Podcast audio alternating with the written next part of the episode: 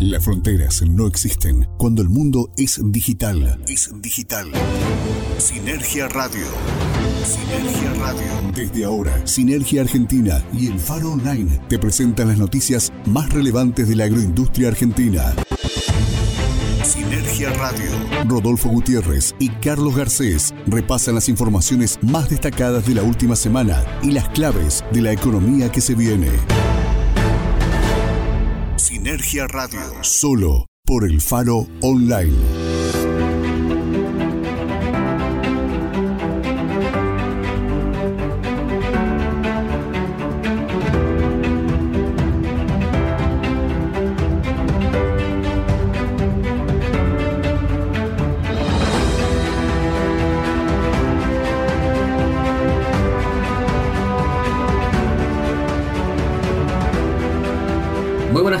Bienvenidos a una nueva edición de Sinergia Radio, el resumen agroindustrial más federal de la República Argentina.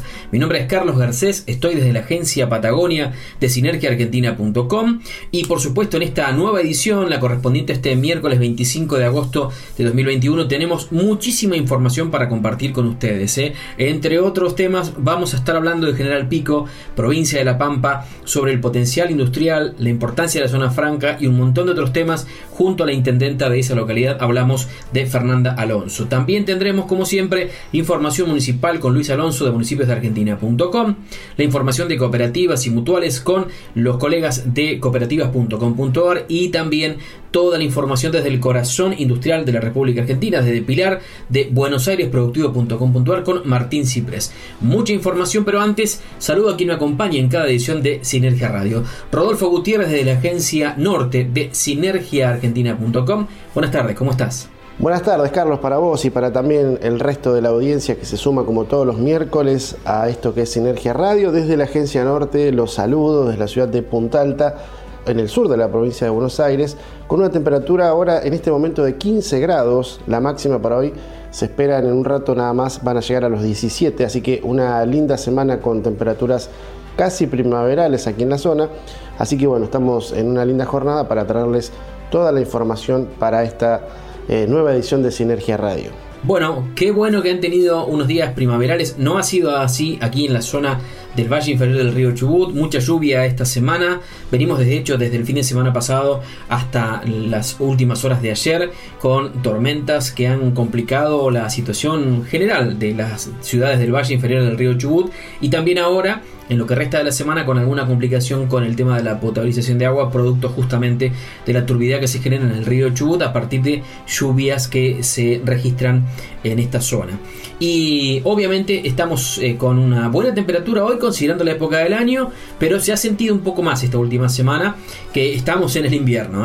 13 ¿eh? grados la actual temperatura en la ciudad de Trelew, la máxima 14 grados, la humedad 54% y para el resto de la semana Esperamos temperaturas máximas de 17 grados con un poco de viento otra vez aquí en la zona. Estás escuchando Sinergia Radio por el Faro Online. Ahora sí, nos metemos con el primero de los temas que tiene que ver en este caso con el agro. Vamos a hablar de Río Negro, justamente eh, la situación de sequía que se viene dando en algunas partes de la Argentina contrasta con la lluvia de los últimos días aquí en la zona, pero eh, no alcanza, ¿no? Las precipitaciones están eh, ausentes todavía en lugares en los que se espera que llueva y mucho y frente a esta sequía que se está registrando, por supuesto la zona andina, la zona de la comarca, en este caso Río Negro, está preocupada por la próxima temporada de incendios forestales. Recordemos que el verano siempre pone en la alerta la cordillera a lo largo del país y en este caso no es la excepción, en todo caso se agrava la situación o potencialmente se puede agravar producto de la sequía reinante en estas regiones. El intendente de El Bolsón, Bruno Pogliano, convocó esta semana a personas de instituciones de las localidades regionales, de provincia de Río Negro y del Servicio Nacional de Manejo del Fuego para empezar a coordinar acciones preventivas y campañas de concientización. El verano pasado, recordemos, los graves incendios de Cuesta del Ternero en Río Negro y la zona del Lago Pueblo, aquí en la provincia del Chubut, provocaron cuantiosas pérdidas en parcelas productivas y la destrucción de más de 500 viviendas en la provincia vecina. Con esa experiencia, los organismos buscan ahora reforzar el ataque inicial a los principios de incendio que ya se están registrando para evitar de este modo que se propaguen y que se pongan fuera de control de los brigadistas. Fernando Arbat, subsecretario de Recursos Forestales, del Ministerio de Producción y Agroindustria de Río Negro indicó que el encuentro en el Bolsón contó con todas las instituciones relacionadas a incendios forestales y zona de interfase, es decir, bosques y viviendas, las municipalidades, el Servicio Provincial de la Lucha contra Incendios, el Servicio Nacional de Manejo de Fuego, los bomberos voluntarios y Defensa Civil de Río Negro. Todas tienen un rol fundamental ante incendios forestales en la zona andina. La temporada pasada nos dejó un aprendizaje y se trabajó articuladamente muy bien. No hay nada que reprochar. Tuvimos colaboración de todas las entidades, incluido el ejército, que vino con su cocina de campaña para darle apoyo a más de 400 combatientes de eh, distintas partes del país, explicó Arbat. Dijo además que la iniciativa de Pogliano surgió por la crisis hídrica, por más que en estos días haya lluvias y nevadas, la sequía de la zona andina es importante y ya hubo principios de incendios en el Bolsón y en Bariloche. En esta reunión se van a definir acciones y protocolos para toda la zona andina y se va a pensar en una temporada que va a exigir muchísimo cuidado a toda la población y a las instituciones que tienen que estar en alerta permanente, mm, consignó el propio Arbat. Eh, agregó también que analizan si es necesario volver a trabajar sobre la premisa de fuego cero, prohibiendo la realización de fuego en bosques y lugares de acampe y recreativos libres. ¿eh?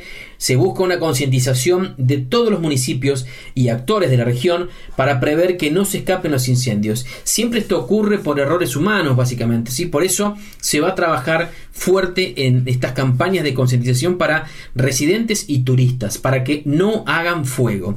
Destacó además que Río Negro realiza desde el año pasado inversiones importantes en el Servicio Provincial de la Lucha contra Incendios, el organismo del Ministerio de Producción y Agroindustria, por lo que llegarán seis nuevas camionetas con equipos de primer ataque al fuego, además de la adquisición de vestimenta, herramientas y otros elementos de funcionamiento.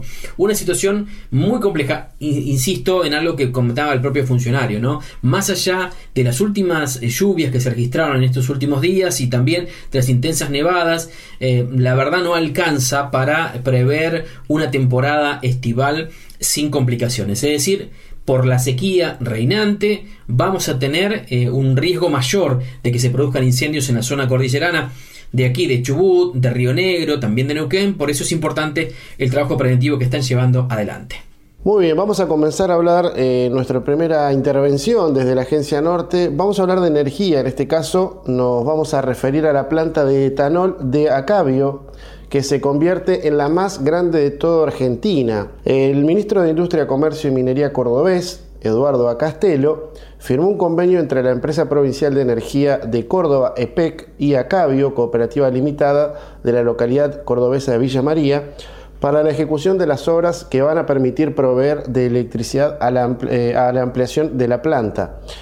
Con una inversión de 50 millones de dólares, Acabio busca potenciar la producción de etanol, abastecer al mercado interno y exportar.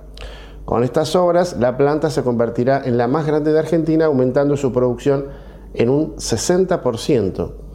En este sentido, el subgerente general de la planta, Víctor Acastelo, expresó que este es un paso importante ya que nuestro crecimiento hasta ahora lo hicimos con la propia unidad de cogeneración de electricidad, pero como estamos en un proceso de ampliación de la planta, para funcionar necesitamos de la energía adicional de EPEC. Luego de presentar esta noticia positiva, el ministro de Industria aseguró que con la nueva ley de biocombustibles retrocedimos porque va en contra de los objetivos productivos del país y que afecta directamente a Córdoba porque tiene cinco grandes desarrollos industriales de bioetanol que le agregan valor en origen al maíz y que virtuosamente crean 5.000 puestos de trabajo en toda la provincia. Nos referimos a Córdoba y bueno, esta inauguración, la verdad que es importante, no siempre el bioetanol es, un, es uno de los pilares de algunas producciones, sobre todo en energía, ¿no? Esta planta de Acabio es la, una de las más importantes a partir de ahora de, la, bueno, de lo que tiene que ver con el producto del etanol, que también genera luego más eh, biocombustibles en el resto del país. Estás escuchando Sinergia Radio por el Faro Online. Momento en Sinergia Radio de compartir la información elaborada por los colegas de cooperativas.com.ar. Ya lo saben, Toda la información de la economía social de la República Argentina la encuentran en cooperativas.com.ar y por supuesto semanalmente también los informes que nos preparan para Sinergia Radio. Estas son las noticias del portal de las cooperativas. Neuquén Acuerdo de regularización de deuda dará sustentabilidad al sistema eléctrico de Neuquén. La distribuidora eléctrica contará con un periodo de gracia de seis meses para abonar la deuda con Camesa y deberá cancelar las obligaciones pendientes de pago en 60 cuotas mensuales.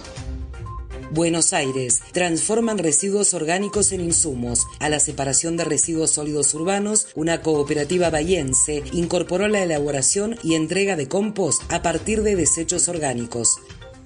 Chaco, la urbanización de una importante barriada, tendrá mano de obra cooperativa. El proyecto para urbanizar el poblado barrio de La Rubita en Resistencia tiene previsto el trabajo de empresas solidarias de construcción y con prioridad para las que ya trabajan en la zona. Chubut, producción de olivas y escabeches en el sur chubutense. Las acciones tendrán fuerza a partir de la asociación con diferentes actores productivos y acompañados por el Ministerio Provincial de Agricultura, Ganadería, Industria y Comercio. Córdoba. El craiquense tuvo un crecimiento de más del 30%. Esto permite mantener las puertas abiertas de la empresa y sostener el trabajo del personal contratado con un nivel de antigüedad promedio de 20 años. Entre Ríos, un almacén progresa con productos agroecológicos. El almacén de ramos generales de la Unión de Trabajadores de la Tierra, UTT, cumplió dos años desde su apertura en Concepción del Uruguay. Cava, un centro cultural con deseo de seguir creciendo en Villa Crespo. A través de propuestas artísticas para todas las edades, la cooperativa cultural Ki trabaja en pos de la visibilización de las identidades que han sido relegadas. Estas fueron las noticias del portal de las cooperativas. Más información en www.cooperativas.com.ar. Estás escuchando Sinergia Radio por el Faro Online.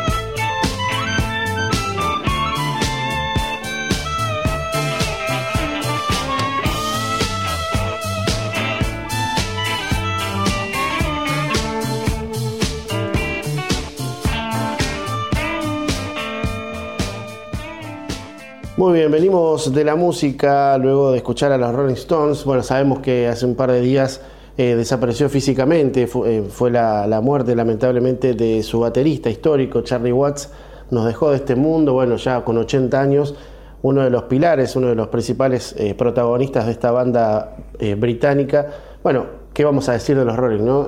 terrible éxito, longevidad en, sus integrantes y además permanencia en, la, en el éxito ¿no? y en la, la trascendencia en generaciones, varias generaciones que, bueno, que hemos escuchado a los Rolling y bueno, queríamos un poco también homenajearlo a Charlie Watts, un personaje que ya se va a empezar a conocer mucho más de su historia, fanático del jazz, de Piazzolla, ha estado en Argentina, obviamente en las giras de los Rollins allá por los 90, eh, es un personaje muy particular, era la mente del grupo, ¿no? Era el que ponía en caja a todos, incluso a Mick Jagger, hay una anécdota que cuentan que eh, cuando mm, en un momento de elevación de ego, vamos a decirlo, de Mick Jagger, le dijo que él era su baterista y bueno, hubo ahí un par de, puestas eh, de, los puntos sobre las CIES por parte de Charlie Watts, muy respetado, muy querido, bueno, varios eh, de sus colegas, incluso hasta Paul McCartney dio un mensaje bastante sentido en las redes sociales, así que bueno, queríamos recordarlo aquí en Sinergia Radio. Vamos a cambiar de tema y seguimos con otro tema que tiene que ver con la industria, cambiamos totalmente de tema, pero bueno, siempre el recuerdo para los íconos de la música también aquí en Sinergia Radio. Vamos a, vamos a hablar de industria porque se lanzó Todo Láctea, la gran exposición lechera de la Argentina. El ministro de Industria, Comercio y Minería de la provincia de Córdoba, seguimos en la provincia mediterránea, Eduardo Acastelo, anunció la realización de Todo Láctea 2021, que es un espacio que va a reunir entre el 22 y el 25 de septiembre a todos los integrantes de la cadena de valor del sector, tanto del sector público como del privado. A Castelo ubicó a todo Láctea entre los objetivos centrales que se ha fijado su cartera para la segunda mitad del año. Además señaló que el espacio tendrá carácter anual e itinerante. Además reveló que la primera edición se concretará entre el 22 y el 25, como decíamos en septiembre, de manera virtual con eje en Villa María, cabecera de una de las cuencas lecheras de mayor crecimiento en el país. El evento, cuya organización estará a cargo de la cartera provincial de Industria y del Multimedios Todo Agro, contará con participación y aportes del Instituto Nacional de Tecnología Industrial, el conocido INTI, del Instituto de Ciencias Básicas y Aplicadas de la Universidad Nacional de Villa María, de la Escuela Superior Integral de Lechería, Fundación Cultural de Profesores y Amigos de la Escuela Superior Integral de Lechería, conocido como FUNESIL, Asociación de Trabajadores de la Industria Láctea de la República Argentina, ATILRA, y de la Cámara Empresarial de Autotransporte de Cargas de Córdoba, el CEDAC, entre otras eh, varias instituciones, además de reconocidas eh, personalidades nacionales e internacionales vinculadas a la actividad. Bueno, el ministro anticipó que todo Láctea 2021 tendrá segmentos específicos destinados a capacitar y exhibir novedades de los diversos eslabones que componen la cadena lechera argentina.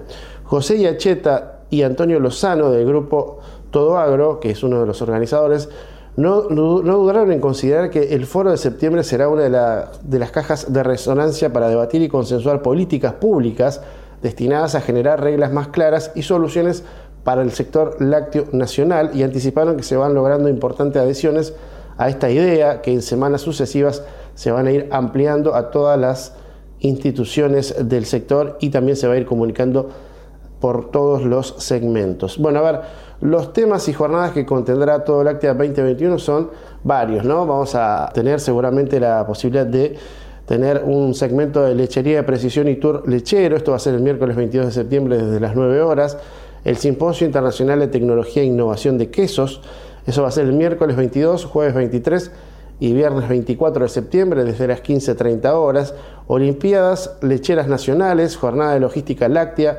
Jornada de Reproducción y Genética, Foro Lechería Argentina 2035, ¿qué lechería queremos? Bueno, varios temas planteados. Para más información pueden ingresar y además inscripciones, hay tiempo todavía, www.todolactia.com.ar para poder participar, eh, seguramente anotarse y ser partícipes de esta, este evento, que bueno, en este caso es la industria lechera, una industria que, como venimos hablando siempre en Sinergia Radio y sinergiaargentina.com, está bastante castigada desde hace tiempo y bueno, esta es una buena opción para ir poniendo en valor esta industria tan querida, tan cara a los sentimientos de la producción argentina, bueno, en este caso Villa María, Córdoba, la zona de influencia de la provincia mediterránea. También otra de las cuencas que hemos estado hablando siempre, bueno, es la zona sur de la provincia de Santa Fe. Así que bueno, va a ser una, gran, un gran evento, tres días, todo láctea, vía streaming, esa es la, la invitación, toda la lechería argentina que se muestra al mundo, te reitero, del 22 al 25 de septiembre. Seguimos hablando de industria en Sinergia Radio. Vamos ahora a compartir el informe preparado por Martín Ciprés de baproductivo.com.ar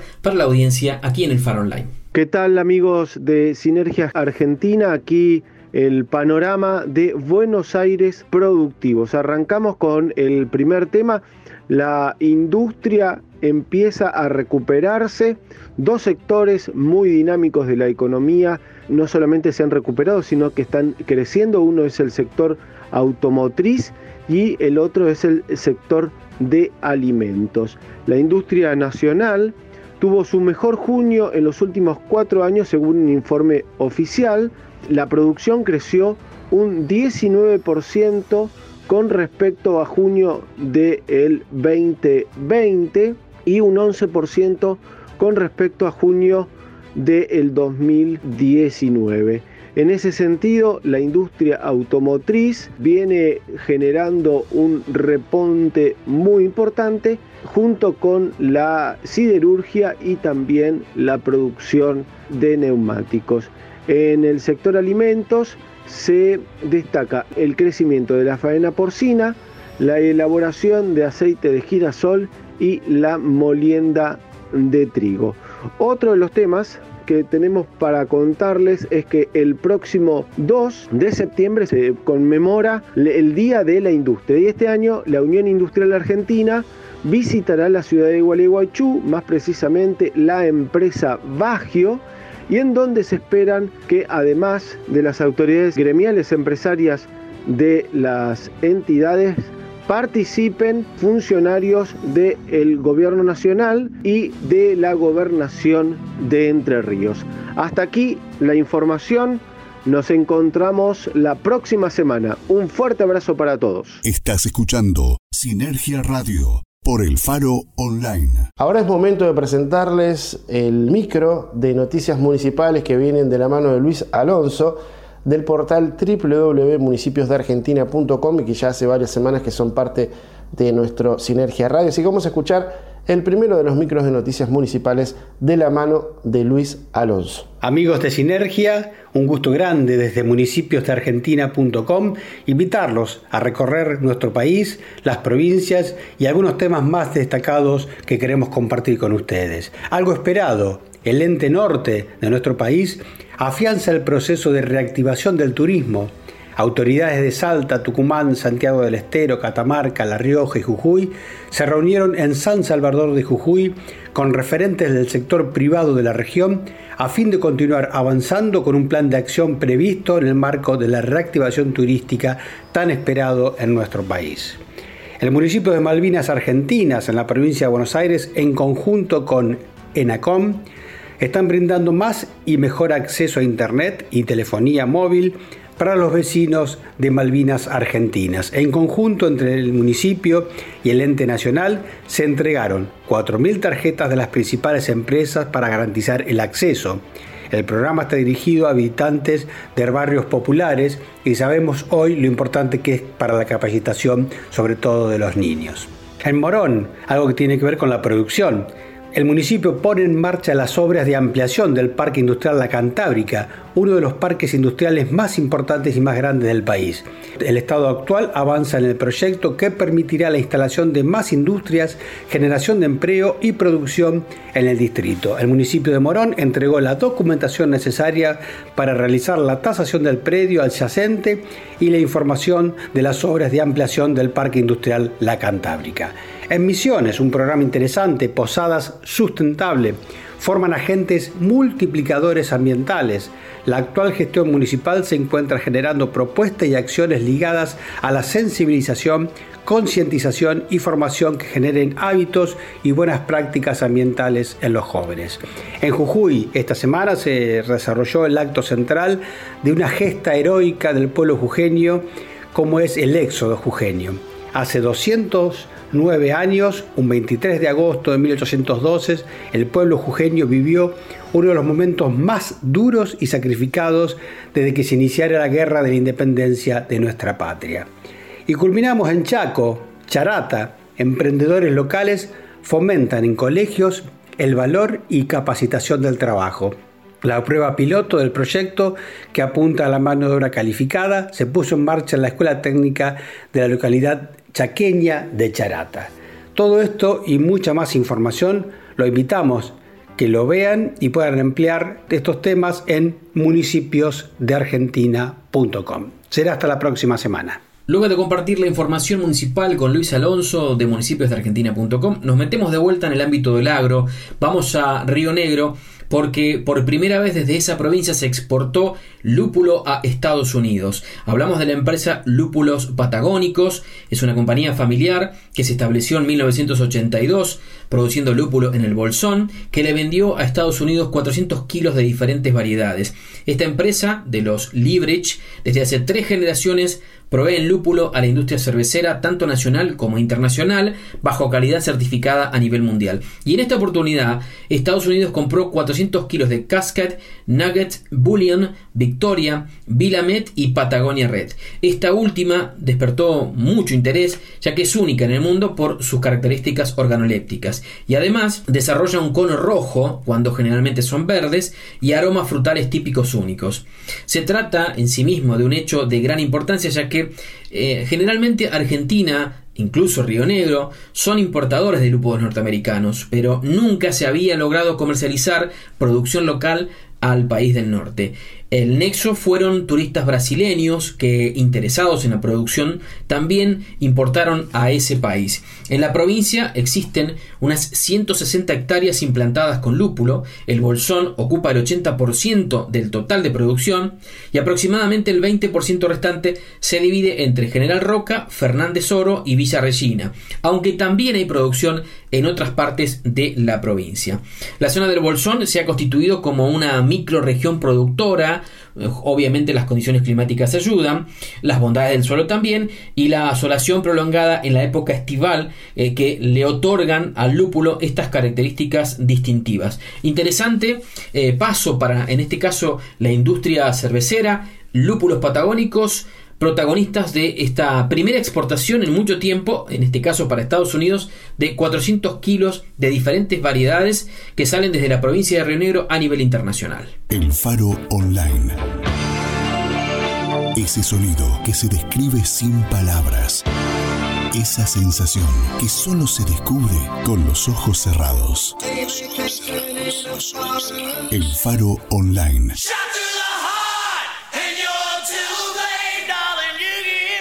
Clásicos sin tiempo. En Argentina, la actualidad de los negocios tiene su sitio. Sinergiaargentina.com. Portal digital con información sobre la industria, el agro y el turismo del país. Sinergiaargentina.com. Noticias, análisis y transmisiones en vivo para comprender el pulso económico de la Argentina. Encuéntranos en sinergiaargentina.com y nuestras redes sociales. Recitrónica. Recitrónica. Primer programa de reducción, reutilización y reciclado de residuos de aparatos eléctricos y electrónicos de la Patagonia. Recitrónica. Recitrónica Atención integral para empresas y estamentos gubernamentales. Recitrónica. Nos encontrás en Facebook como Recitrónica Treleu o en el móvil 280 4 59 95 84. Tu seguridad es lo más importante. Por eso, trabajamos con los estándares más altos de la industria en cargas aéreas a nivel nacional e internacional. Jetpack. Jetpack. Jetpack. Siempre. Siempre. Jetpack. Pellegrini 22, Peleu. Jetpack. En Puerto Madryn, Buena 609. Jetpack. Jetpack. Con Contacto 442 3990. FAMUCH. FAMUCH. FAMUCH. Federación de Asociaciones Mutualistas de Chubut. Entidad social de segundo grado que nuclea el mutualismo chubutense. FAMUCH. Articulamos acciones con más de 40 instituciones y 350 emprendedores, que se traducen en 36.000 familias beneficiadas con la economía social y solidaria. FAMUCH. Desde Chubut, construyendo una nueva matriz económica para la Argentina.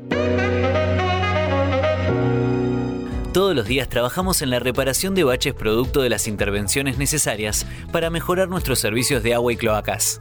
Por eso actualizamos constantemente nuestro relevamiento, dando prioridad a las calles de mayor circulación vehicular, sin dejar de avanzar en los distintos barrios de la ciudad. Cooperativa Eléctrica de Trelew.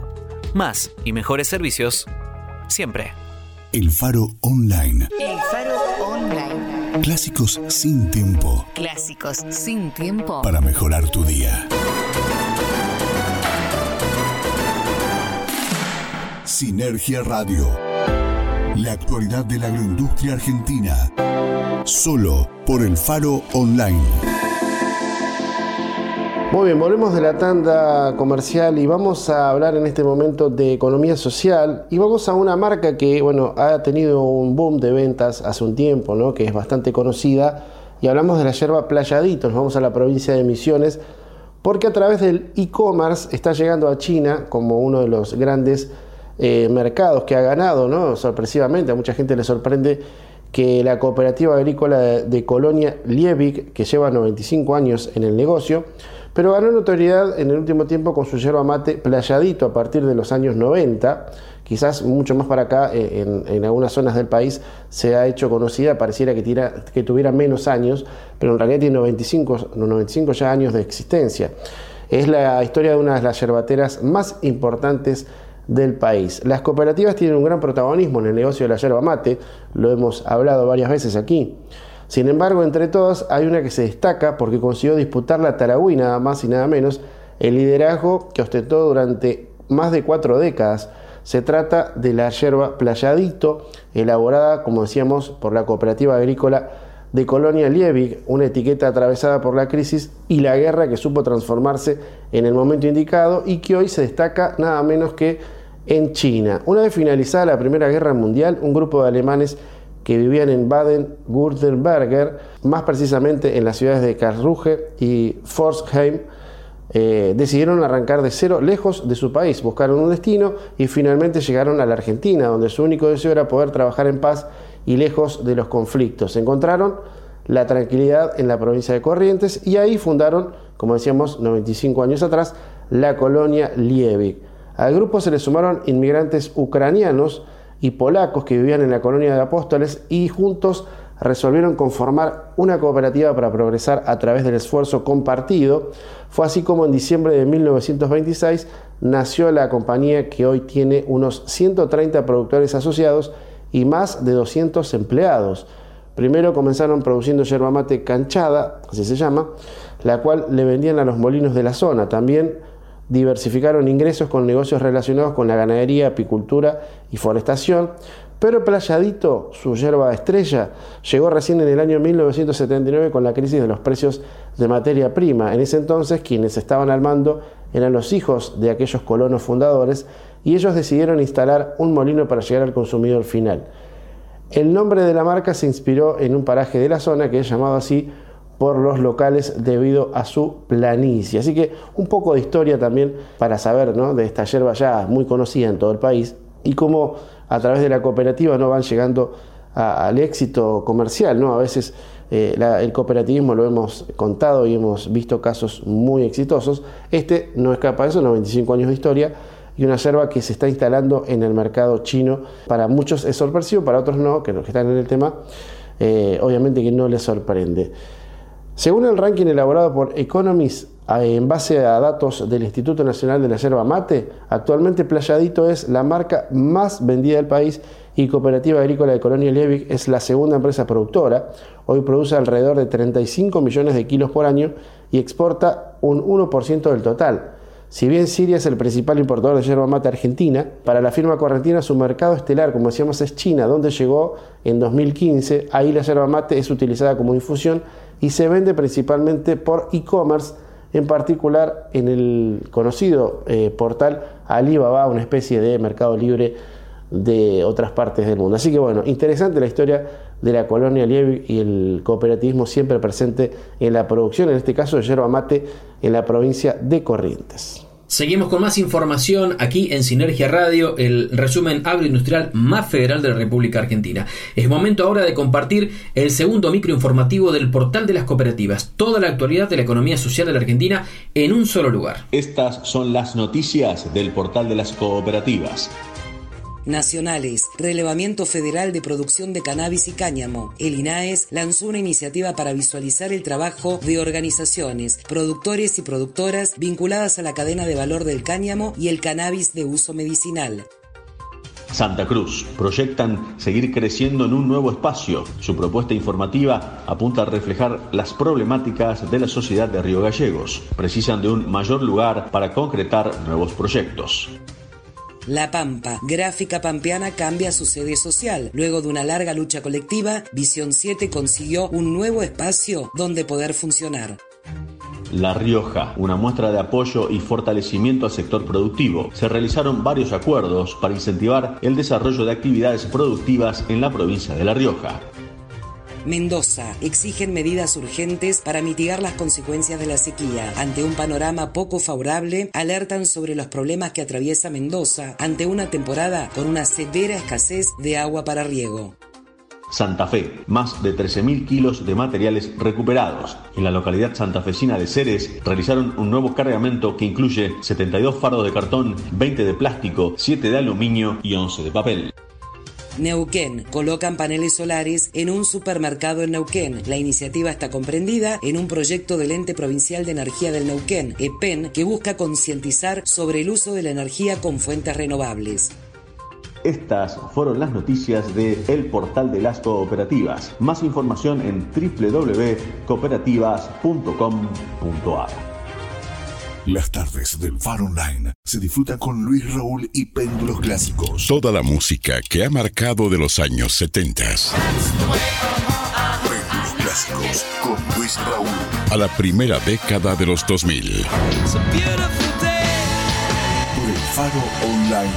En una recopilación de armonías sonoras. Los lunes y viernes a las 16 horas de Argentina viajamos en el tiempo para descubrir hechos curiosos del mundo de la música. Este es el momento de avivar los recuerdos clásicos. Péndulos clásicos solo por el Faro Online. Y tal como escuchaban, péndulos clásicos, lunes y viernes a las 16 horas de Argentina, la propuesta que Luis Enrique trae a través del faroonline.com para todos ustedes. Particularidades de la historia de la música muy atractivas, muy interesantes, muy llamativas. Repetimos, lunes y viernes, 16 horas de Argentina a través del faroonline.com. Vamos a hablar ahora del turismo, en este caso nos vamos hasta Tierra del Fuego y una buena noticia respecto a la conectividad aérea. JetSmart va a aumentar la frecuencia de vuelos hacia Ushuaia desde el mes de septiembre. Esto producto de la mm, cada vez mayor demanda que reciben las aerolíneas para operar hacia esa provincia y tras la comunicación que el Instituto Fueguino de Turismo ha tenido con la aerolínea JetSmart. ¿sí? Esto mm, da cuenta de que se va a incrementar la cantidad de vuelos para el mes de septiembre desde Buenos Aires hacia la capital fueguina. Sobre el tema habló el presidente del Infotour, Dante Kerciali, quien celebró este anuncio indicando que es una excelente noticia para la provincia debido a la gran demanda de parte de los turistas por conocer el destino. Se está teniendo una excelente temporada invernal, por lo tanto sumar vuelos es sumamente importante. Es el rumbo al que hay que seguir apuntando, destacó el funcionario. También detalló que a partir del mes de septiembre la aerolínea JetSmart sumará un vuelo más, siendo un total de cuatro vuelos semanales los días martes, miércoles, jueves y sábados. La provincia articuló con los prestadores turísticos para continuar ofreciendo un servicio de calidad, obviamente con los protocolos adecuados para cada una de las actividades invernales, para los locales gastronómicos, los alojamientos turísticos y para los comercios. Estamos recién, dijo el propio Cresciali, en el comienzo de la etapa de recuperación del sector y por eso seguiremos trabajando para que vayamos incrementando la conectividad por vía aérea, lo que permitirá la llegada de más visitantes y lo que luego se va a trasladar por supuesto a la economía local. Interesante noticia, importante, muy esperada por supuesto para el sector turístico, en este caso de la provincia de Tierra del Fuego. Muy bien, ahora para completar mi participación desde la Agencia Norte, vamos a meternos en el agro, porque una de las últimas notas que hemos publicado en sinergiaargentina.com habla del arrendamiento y principalmente en la provincia de Córdoba, que sube el 5% en promedio en esta provincia y alcanza su valor más elevado en una década. El arrendamiento agrícola promedio en la provincia se estima en 11.5 quintales de soja por hectárea para la campaña 21-22 eh, subiendo así un 5% respecto a la campaña pasada. Medido en dólares caería 17 dólares por hectárea. La primera estimación de arrendamientos agrícolas para la campaña 2021-2022 en la provincia de Córdoba arrojó un valor promedio de 11.5 quintales de soja por hectárea, alcanzando el valor más elevado de las últimas 10 campañas. Respecto a la campaña previa, el arrendamiento aumentaría un 5%, es decir, 0.5 quintales por hectárea. Al medir los alquileres en dólares se observa una caída de 17 dólares por hectárea en comparación a la campaña precedente como consecuencia del menor precio de la soja para mayo de 2022 que se espera en 315 dólares por tonelada. La estimación surge del relevamiento a los más de 200 colaboradores de la Bolsa de Cereales de Córdoba, quienes reportan los valores promedios de arrendamientos en sus zonas de influencia, así como también las modalidades de estos. A porcentaje del rendimiento obtenido cosecha, esta modalidad suele ejercerse en campos con menor potencial productivo y la distribución de la cosecha varía según el cultivo que se sembró. A litros de leche en zonas tamberas, principalmente en el departamento de San Justo, algunos arrendamientos se pactan entre 100 y 110 litros de leche por hectárea. después hay un contrato mixto en otra de las variantes. Esta modalidad consiste en un pago fijo en quintales por hectárea cosecha más un plus adicional medido en porcentaje. Si la producción supera un determinado rendimiento, por ejemplo, se pueden pedir 10 quintales por hectárea más un adicional del 20% del rendimiento que pase los 25 quintales por hectárea.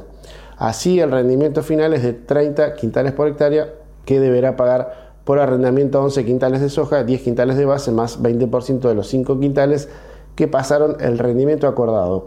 Parece un poco eh, un embrollo, pero bueno, eh, esa es la noticia que, se supo esta semana, ¿no? El aumento del 5% en la cuestión de arrendamientos.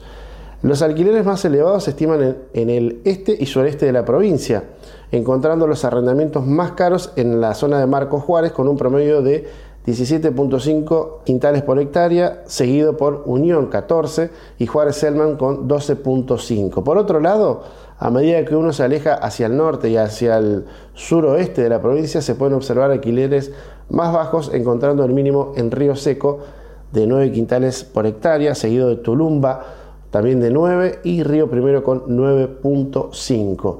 El costo del alquiler promedio en General San Martín, Presidente Roque Sáenz Peña, Río Primero, Santa María, Totoral y Tulumba se mantuvo constante respecto al año anterior y los nueve departamentos restantes mostraron un incremento en el arrendamiento. Los más destacables fueron los de General Roca, Juárez Selman, Río Cuarto y Río Segundo. Así que bueno, también nos empezamos a meter en el precio de los arrendamientos en los campos. En este caso hemos estado eh, con varias noticias eh, dentro de la provincia de Córdoba porque bueno, ameritaba la noticia, ¿no? la, novedad de este aumento en los arrendamientos para bueno, criar, para tener tambos, eh, en general para la actividad agrícola en la provincia de Córdoba. Y desde la provincia de Córdoba nos venimos a la Patagonia otra vez. Después de ese último tema preparado por la Agencia Norte, vamos al último de la Agencia Patagonia de sinergiargentina.com para la edición de hoy. Y en este caso, inaugurando también una sección. Vamos a, a partir de este programa, sumar la voz de los protagonistas, del ámbito público, del ámbito privado, en fin, de aquellos que desde su rol tienen la responsabilidad o de desarrollar políticas públicas o de, en el ámbito del privado, eh, llevar adelante estrategias estrategias de inversión para eh, crecer y para hacer crecer también las economías regionales. En esta primera oportunidad vamos a escuchar a Fernanda Alonso, intendenta de General Pico en la provincia de La Pampa. Con ella hablamos sobre eh, básicamente el potencial industrial que tiene esa localidad estratégicamente ubicada al norte de La Pampa, muy cerquita de eh, otras provincias que también tienen un fuerte potencial eh, industrial. Hablamos del parque industrial, de la zona franca que tienen, hablamos de la economía del conocimiento y su polo tecnológico y también de la economía social. Pero si te parece, la escuchamos. Avanza el proyecto de ampliación del actual parque industrial en un predio, según entiendo, de 72 hectáreas y la idea es avanzar allí en General Pico como en una especie de polo energético energético para poder complementar con el parque industrial y, eso de la mano de eh, lo que es Panpetrol y la idea de eh, establecer una planta de generación de energía. ¿Esto es así? Sí, la verdad, Carlos, que nosotros desde que hemos asumido esa gestión eh, junto al gobernador Sergio Silioto, una de las habilidades que tiene General Pico como ciudad pujante y creciente permanentemente, referente de la región norte de La Pampa, oeste de Buenos Aires y sur de San Luis y Córdoba, es esto de que eh, necesitábamos la ampliación de este parque industrial, porque el que existe ya está en su máximo eh, en su máxima ocupación y requería de una inversión importante por parte del gobierno provincial. Esta decisión estaba tomada y, fue parte de, la plataforma electoral que tuvimos tanto el gobernador como, como el municipio. Y así que empezamos a trabajar en ese sentido.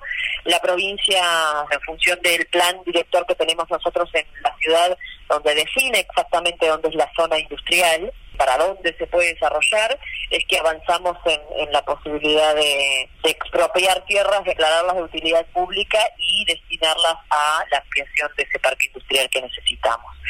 Que estratégicamente está ubicado sobre ruta 3 y 4, que está fácilmente para el acceso de lo que es energía, gas y otros servicios básicos que necesita para ofrecerle después a la erradicación de posibles empresas e industrias.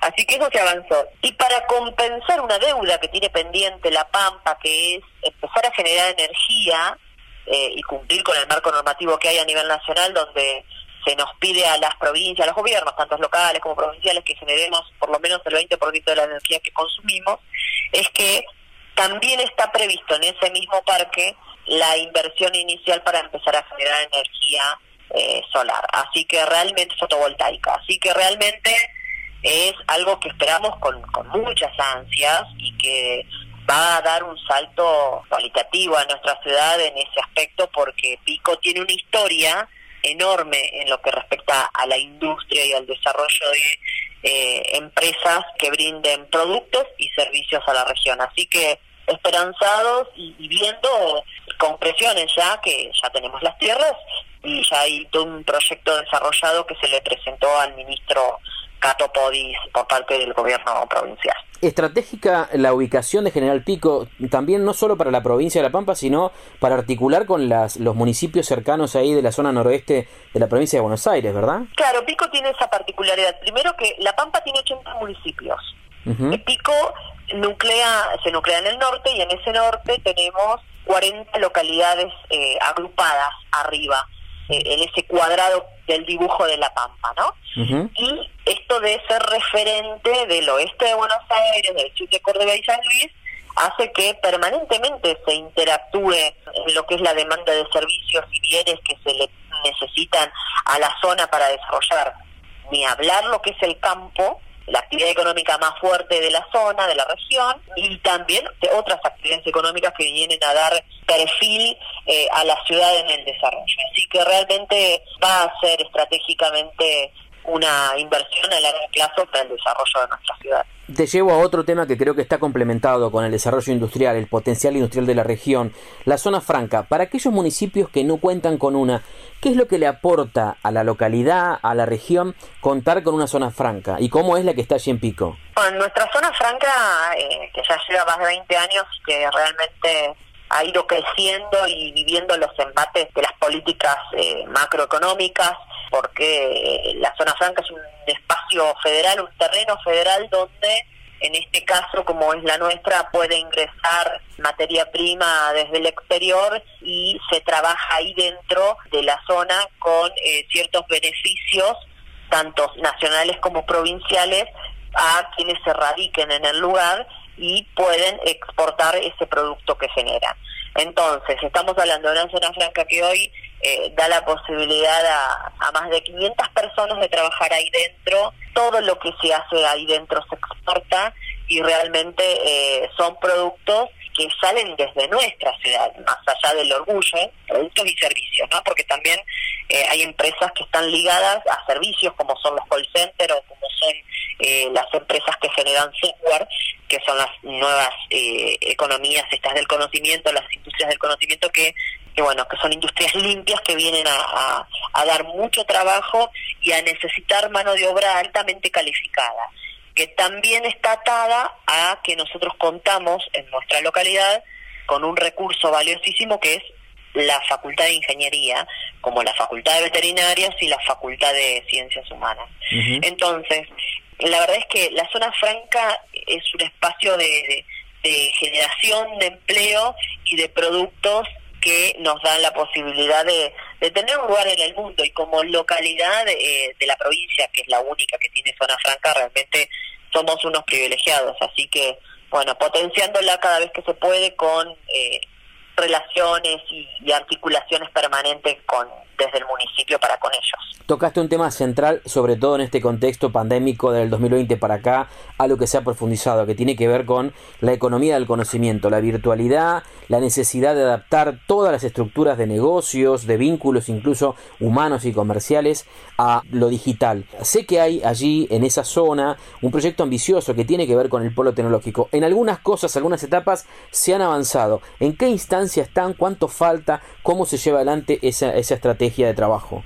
Bueno, el polo, el polo tecnológico de ciencia y tecnología provincial que está instituido en General Pico y se está construyendo está en su primera etapa ya finalizándose. Son tres etapas las que lleva. Realmente es un proyecto muy ambicioso. Esto de que tengamos como recurso eh, potencial que tiene para desarrollar mil cosas es eh, la Facultad de Ingeniería. Pensemos que de nuestra Facultad de Ingeniería, 11 de los profesionales que salieron de nuestra facultad pusieron en órbita el último ARSAT. Estamos hablando de gente de elite en su formación y que se nos va, se nos va de la ciudad, se nos va de la provincia, se nos va del país en muchísimos casos. Entonces, el desafío es justamente generar cada vez más espacios de incubación de proyectos de economía del conocimiento y acompañar la posibilidad de que esos proyectos se sigan desarrollando en General Pico. Entonces la, provincia tomó una definición de la mano de Carlos Berna, el, ingeniero que fue gobernador hasta hace dos años, que en la ex fábrica de Luna Hermanos, en, realidad donde era donde se fabricaban bulones en General Pico, en la época gloriosa de la metalmecánica, sí, claro. se transformaron en galpones, uno que va a ser un espacio de incubación para ocho empresas tecnológicas de base tecnológica, otro galpón que va a ser un laboratorio de desarrollo y ciencia, y un tercero de aceleración de empresas. Esos tres galpones que hoy si uno pasa por el lugar que está inserto bueno, en el barrio que me crié, en el barrio que me crié personalmente, en el barrio Ranqueles, son tres galpones donde se embalaban y se despachaban bulones al mundo. Y hoy lo que se está intentando trabajar y que ya está la primera parte desarrollada es la posibilidad de generar un espacio totalmente moderno, adaptado a estas nuevas tecnologías que, que se nos imponen, estas nuevas industrias del trabajo trabajos que ni nos imaginamos que van a funcionar eh, en el tiempo y que la pandemia nos, da una enseñanza, nos dio una enseñanza enorme, como vos dijiste, esto de que cuántas cosas se pueden hacer desde un lugar eh, remoto. Entonces, realmente Pico está apostando a que la economía del conocimiento tenga un lugar preponderante y sea parte del perfil que la define como ciudad uno de los desafíos del político siempre es tener una mirada integral de su comunidad, ¿no? Y me parece que hablando de la industria, el potencial que tiene como región General Pico, la zona franca y esto nuevo que es para muchos que se denomina como la economía del conocimiento, las startups, las TIC, también uno tiene que eh, poner un poco el acento en las economías regionales, en aquello que en la historia se conoce como la economía social, las cooperativas, las mutuales, los emprendedores, cómo trabaja el municipio en ese camino puntualmente de la economía social? De la economía social, la verdad que nosotros ha sido nuestra herramienta más a mano y posible de llevar a cabo por parte del municipio, porque pensemos que son eh, actividades económicas que requieren poca inversión inicial y un fuerte acompañamiento por parte del Estado presente, a la par de aquel emprendedor que tiene una habilidad de desarrollar una actividad, un servicio o un producto y requiere de un acompañamiento del Estado. Entonces, la verdad que para nosotros en tiempos de crisis, yo fui secretaria de Desarrollo Social en el municipio de Pico en el 2001. Fue el caballito de batalla que nos dio la posibilidad de que la gente empezara a vislumbrar un eh, horizonte un poco más claro a través de una actividad económica que ellos podían hacer. ¿Cómo? Con un Estado acompañándolo a desarrollarla. Y hoy la economía social sigue siendo eso, porque no nos olvidemos que vivimos pandemia, pero también vivimos una crisis económica que ha condenado a una población a vivir, eh, a un sector de la población a vivir en la pobreza. Entonces, la economía social es una de las estrategias y una de las herramientas más acertadas a la hora de generar políticas públicas por parte del Estado local. Pues para nosotros ha sido eso, una aliada en ese sentido. Y te agrego algo más en todo lo que dijiste, que Pico es, es, muchas cosas, es también ferrocarril.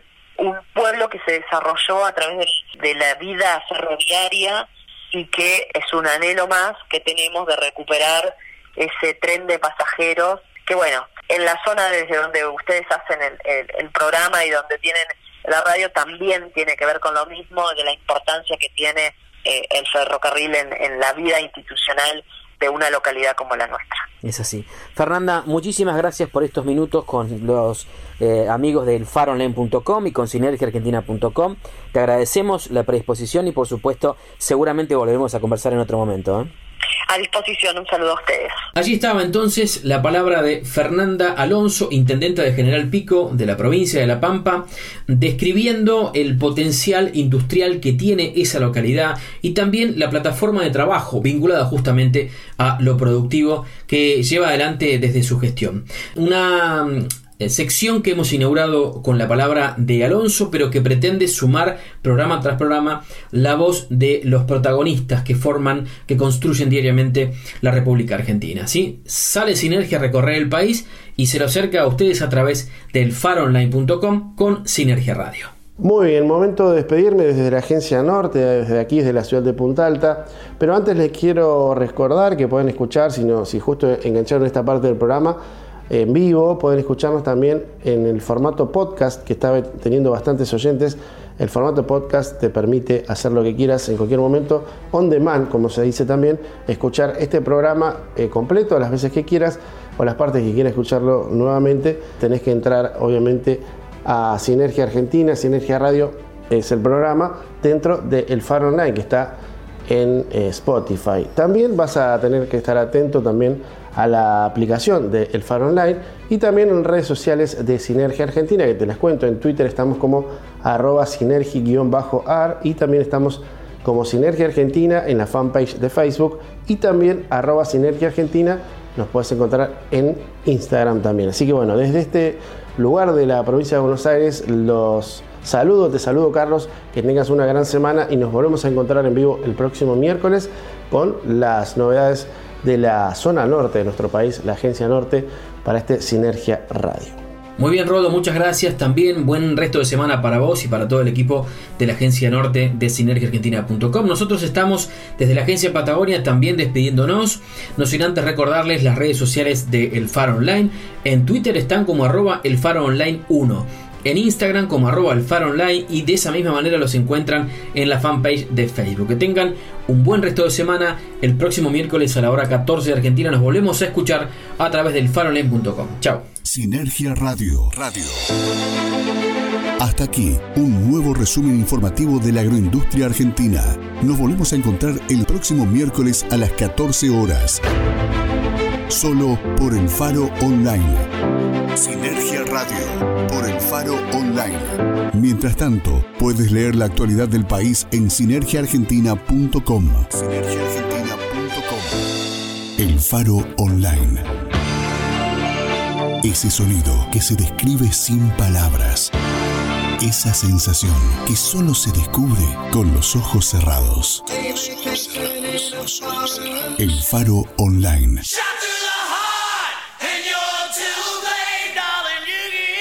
Clásicos sin tiempo. FAMUCH. FAMUCH. FAMUCH. Federación de Asociaciones Mutualistas de Chubut. Entidad social de segundo grado que nuclea el mutualismo chubutense. FAMUCH. Articulamos acciones con más de 40 instituciones y 350 emprendedores, que se traducen en 36.000 familias beneficiadas con la economía social y solidaria. FAMUCH. Desde Chubut, construyendo una nueva matriz económica para la Argentina.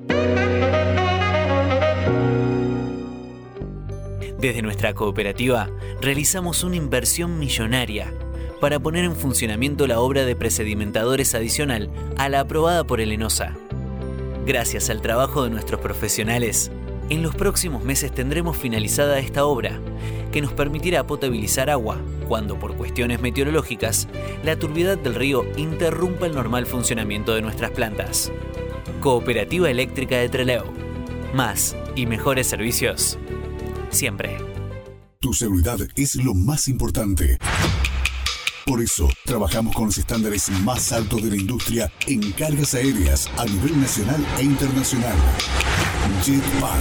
Jetpack. Jetpack. Cumplimos siempre. Siempre. Jetpack. Pellegrini 22, Treleu. Jetpack. En Puerto Madryn, Piedrabuena 609. Jetpack. Jetpack. Contacto 442-3990.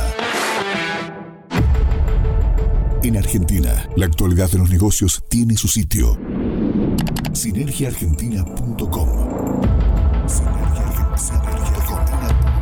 Portal digital con información sobre la industria, el agro y el turismo del país. Sinergiaargentina.com noticias, análisis y transmisiones en vivo para comprender el pulso económico de la Argentina.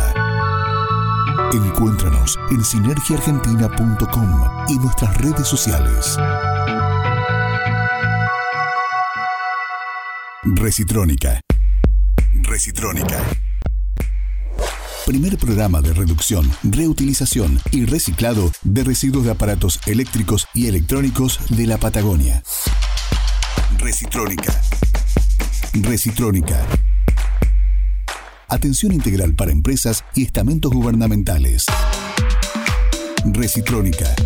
Nos encontrás en Facebook como Recitrónica Treleu o en el móvil 280 4 59 95 84. El Faro Online. El Faro Online. Clásicos sin tiempo. Clásicos sin tiempo. Para mejorar tu día.